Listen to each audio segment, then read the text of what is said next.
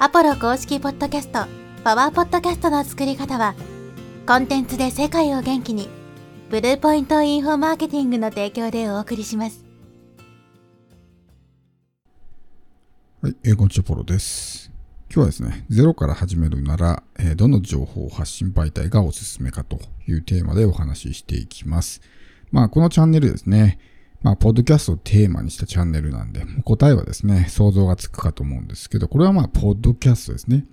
インターネットで情報発信できる媒体ってたくさんあるんですけど、ブログ、YouTube、SNS とかね、いろいろある中で、今からもしゼロからね、情報発信始めるんだったらどこがおすすめですかというところです。これはやっぱりポッドキャストがね、おすすめかなと。もちろんジャンルにもよるんで、すべてのジャンルの人がポッドキャストが一番合ってるとは思わないんですけど、まあ、他の媒体と比較してですね、どこがおすすめなのかっていうのを今回はね、お伝えしていきます。おそらく多くの人が一番最初に思いつくのがブログだと思うんですよ。まあブログってね、すごくまあメジャーですし、発信してる人も多いしね。まあ情報発信イコールブログみたいな感じで考えることが多いと思うんですけど、まあある意味一番難易度が低いというか、文字を書くだけなんでね、自分の素性を明かす必要もないし、まあ文字だからじっくり考えてね、書くことはできるんで、ある意味こう難易度は一番低いかなと思うんですけど、まあとてつもない数のライバルがインターネット上にいるっていうのが一つですね。自分が発信したところでほぼほぼ誰にも見つけてもらえないっていうところが一つと、あと、こう文字情報だけで自分のファンを作るって非常に難しいんですよね。もし僕もですね、ブログしかやっていなければ、おそらく今のようにね、ビジネスがこう軌道に乗ることもなかったでしょうし、やっぱり文字だけで集客して、文字だけでファン化してみたいなね、っていうのはかなり難易度が高いかなと。もうすでに影響力のある人とかであればですね、それでも可能かなとは思うんですけど、なかなかね、今の時代それは難しいかなと。しかももう、ブログ書いてる人だけでも、まあ何万人とか何十万人とかね、いるわけですし、まあブログだけじゃなくて、他の媒体ともね、やっぱりこう、お客さんの奪い合いみたいなことが起こってるので、まあブログもね、もちろんやっといた方がいいんですけど、ゼロから始めてね、やっぱそのブログだけで集客してっていう風にやると結構ね、まあ時間がかかるかなと。そしてかなり本腰を入れてやらないといけない。まあ僕の場合だけかもしれないですけど、ブログってやっぱ情報発信すごく時間がかかるので、1記事書くのに1時間とかね、かかってしまったりとか、人によっては3時間5時間とかね、かかる人もいると思うんですけど、まあそういったところで、まあそれに対する費用対効果、まあリターンが小さいっていうのが一つありますよね。で、次にまあ、よく情報発信されているのが SNS、まあ Twitter、Facebook、Instagram あたり、日本だとこのあたりで発信している人が多いと思うんですけど、これもまあ同様にですね、発信者の数がとてつもなく多いと。まあ SNS に関して言えばですね、一般の人も気軽に発信しているので、仮にビジネス関係なかったとしても彼らも競合に当たるわけですね。彼らが発信することによって自分の投稿が埋もれると。まあそういった状況になるんで、えー、そういう一般の人もまあ頭数に入れないといけないということを考えると、まあ簡単に埋もれてしまう。しかも投稿が本当に簡単に流れてしまうってね。本当わずか数秒で一生懸命書いた記事、一生懸命ね、投稿したものが、本当にね、30秒とか30秒以下、もう10秒にも満たない時間で流されてしまったりとか。しかもそのコンテンツっていうのも蓄積していかない。まあ、いわゆるそのフロー型と言われるものなんで、時間の経過とともにどんどん生まれていくと。まあ、せいぜい投稿もね、まあ、数日が限度みたいな。寿命が数日で切れてしまうみたいなところで、これも非常にまあ費用対効果というか、時間対効果が悪いわけですね。さらにまあこの SNS だけ、情報発信だけでまあ集客するっていうのはなかなか、そもそも相手が自分のことに興味ないんで、発信しても見てくれない、聞いてくれない。そして見てくれない、聞いてくれないってなると、アルゴリズム的にね、こう、評価が下がってしまって、そもそも投稿が表示されないみたいなことが起こってしまうということですね。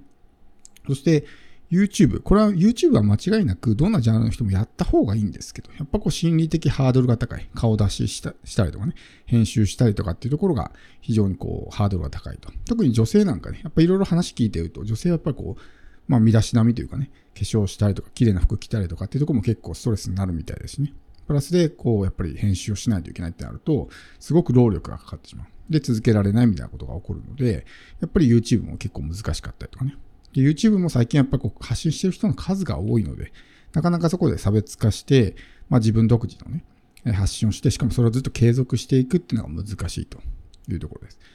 さらに、この YouTube っていうのはですね、あの仮にチャンネル登録されたとしても、そのチャンネルを見に行ってますかってことですよ。例えば自分が見る側の立場になった時に、まあいろんなチャンネルをね、チャンネル登録すると思うんですよ。でも、実際自分がこの動画を視聴するときって、よっぽど気に入ってるチャンネルだったら、例えば自分の登録チャンネル一覧みたいな箇所に行って、見たいチャンネルを開いて、それをまあね、クリックして聞くと思うんですけど、ほぼほぼホーム画面で表示された動画を見ると思うんですよ。これはまあ僕だけじゃないと思うんですけど、YouTube 開いたらホーム画面にバーっとね、おすすめ動画みたいなの出てくるわけじゃないですか。で、あそこに出てくるのって必ずしも登録チャンネルだけじゃなくて、最近見た動画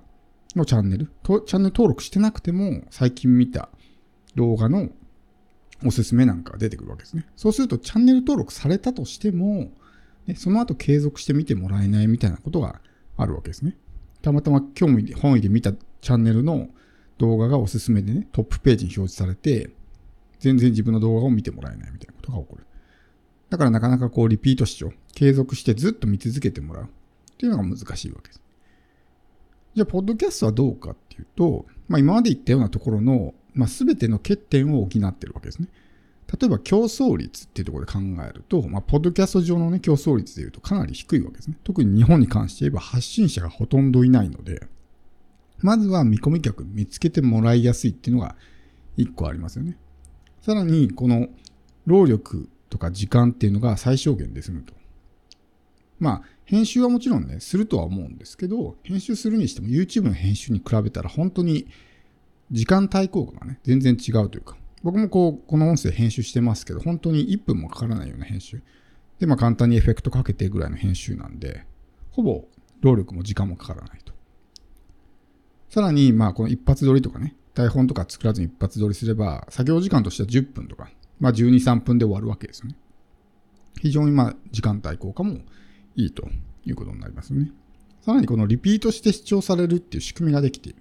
基本的にポッドキャストの場合は、このチャンネル単位で聞くみたいなことをしているので、ね、さっきの YouTube の逆が起こるわけですよ。YouTube の場合はトップページに表示された動画を見るみたいな感じですけど、ポッドキャストの場合は、自分でこうチャンネル一覧みたいなところに行って、いろいろ見て、最新のエピソードどんなのが出てるかな、みたいな感じで探していって、あ、これ聞こっかな、みたいな感じのことが起こる。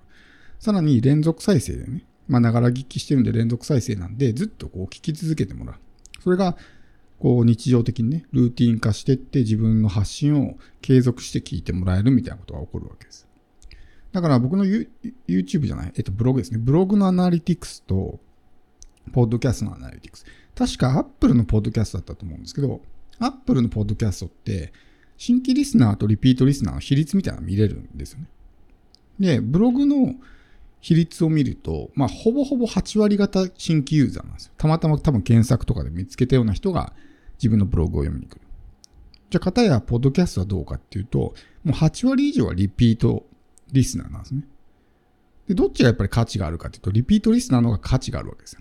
ブログで仮にね、じゃあ、例えば1万アクセスあったとしても、その1回こっきり、自分の記事見て、はい終わりだったら、当たり前ですけど、集客もね、ビジネスにもつながらないと。いう風になるんで、やっぱこう継続して見続けてくれる、聞き続けてくれるっていう人を作っていく必要があるわけですけど、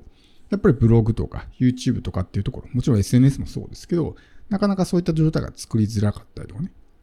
するわけです。だからブログで発信しても結局、ほぼ一元のお客さんみたいな。で、それっきり戻ってこないみたいなことが起こってしまうと、見た目上のアクセスは多くても、全然集客にならないみたいなことが起こるわけです。で、一方で、このポッドキャストっていうのは、まあ、ほぼほぼ継続リスナーなんですね。なので、じわじわとこう信頼が溜まっていくし、発信するのにそんなに時間もかからないしね。みんな喋るのがあんまり得意じゃないって言うんですけど、これはもう訓練というか場数の問題なんで、場数を踏んでいけば勝手に上手になっていきますから。最初はみんな苦手ですしね。本当に得意って人はもうごくごくわずかだと思うんで、僕も今こんな風に喋ってますけどね。本当の初期の頃って、まあ、初期って、まあ、ポッドキャスト始めた頃もそうですし、そもそも人前で喋るみたいなことを始めた時なんかもう全然喋れなかったです。で、なんで喋れるようになったかというと、まあ、爆発を踏んだからですね。だから練習してれば勝手に上手になっていくんで。だからもしビジネス目的で情報発信をするんであればですね、まあ、数ある媒体の中で、まあ、ポッドキャストが一番おすすめかな。もちろん、複数やっておくのがね、今の時代はいいので、まあ、せめて2、3個並行してやるのがいいんですけど、その中でもやっぱりポッドキャストってかなりね、おすすめのプラットフォームなので、これから発信を始めようって考えている人はぜひね、ポッドキャストもやってみてほしいと思います。